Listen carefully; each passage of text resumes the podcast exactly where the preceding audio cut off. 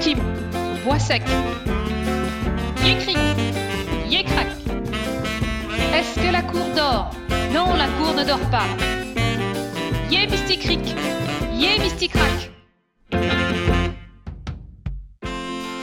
Bonjour à tous et bienvenue sur le podcast Mes sorties culture.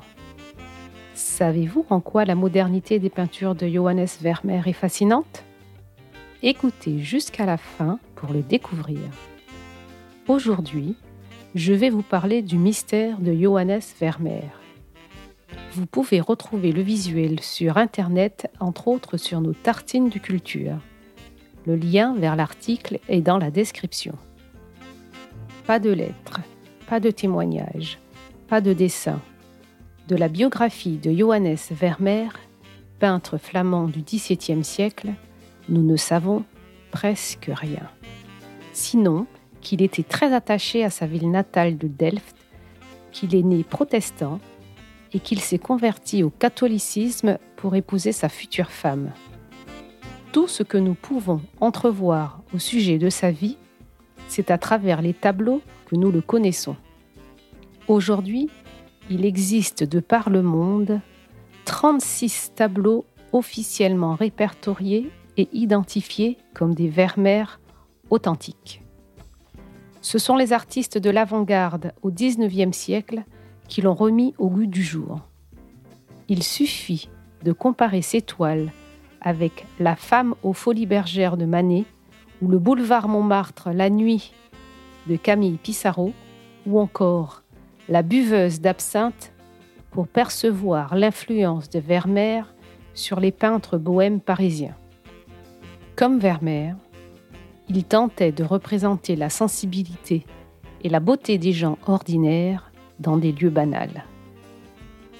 Vermeer maîtrise comme personne le rendu de la lumière naturelle. Ses intérieurs sont baignés d'une douce clarté filtrée par les fenêtres et les rideaux qui laissent deviner le jour à l'extérieur. Mais rien d'autre ne permet d'imaginer ce qu'il y a dehors.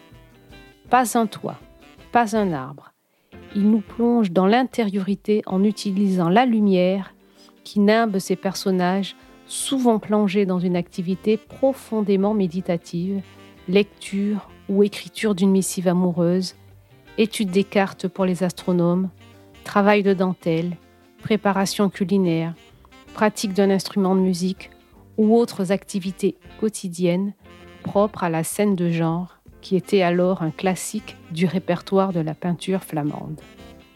Pourtant, il se distingue de ses comportements par la distance et la gravité qu'il insuffle à ses scènes. La plupart de ses personnages, exception faite de la jeune fille à la perle, dont le regard continue de nous transpercer l'âme, ont en effet les yeux baissés, comme plongés dans leurs pensées. C'est ce qui intrigue et instaure à la fois une distance avec eux et une intimité incroyable. Yécric, Yécrac, Tim Tim, Bois sec. Un fait qui distingue Vermeer de ses contemporains néerlandais. Il utilise l'outremer véritable, un précieux pigment bleu obtenu en broyant la pierre de lapis lazuli en provenance d'Afghanistan. À l'époque, le lapis lazuli valait plus cher que l'or. Quel rapport entre nos vies et celle des bonnes familles de Delft au XVIIe siècle? A priori, pas grand-chose.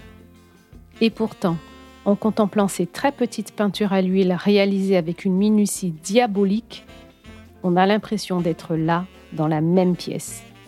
Tout semble à la fois vivant, tranquille et proche.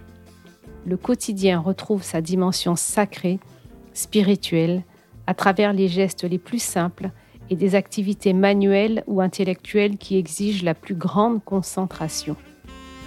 Quoi de plus réconfortant à l'heure de l'accélération technologique? Les spécialistes se battent encore pour comprendre comment il travaillait. Faisait-il poser les membres de sa famille dans sa propre maison? Utilisait-il la caméra obscura pour réaliser ses perspectives si réalistes? Le sphinx de Delft est loin d'avoir livré tous ses secrets.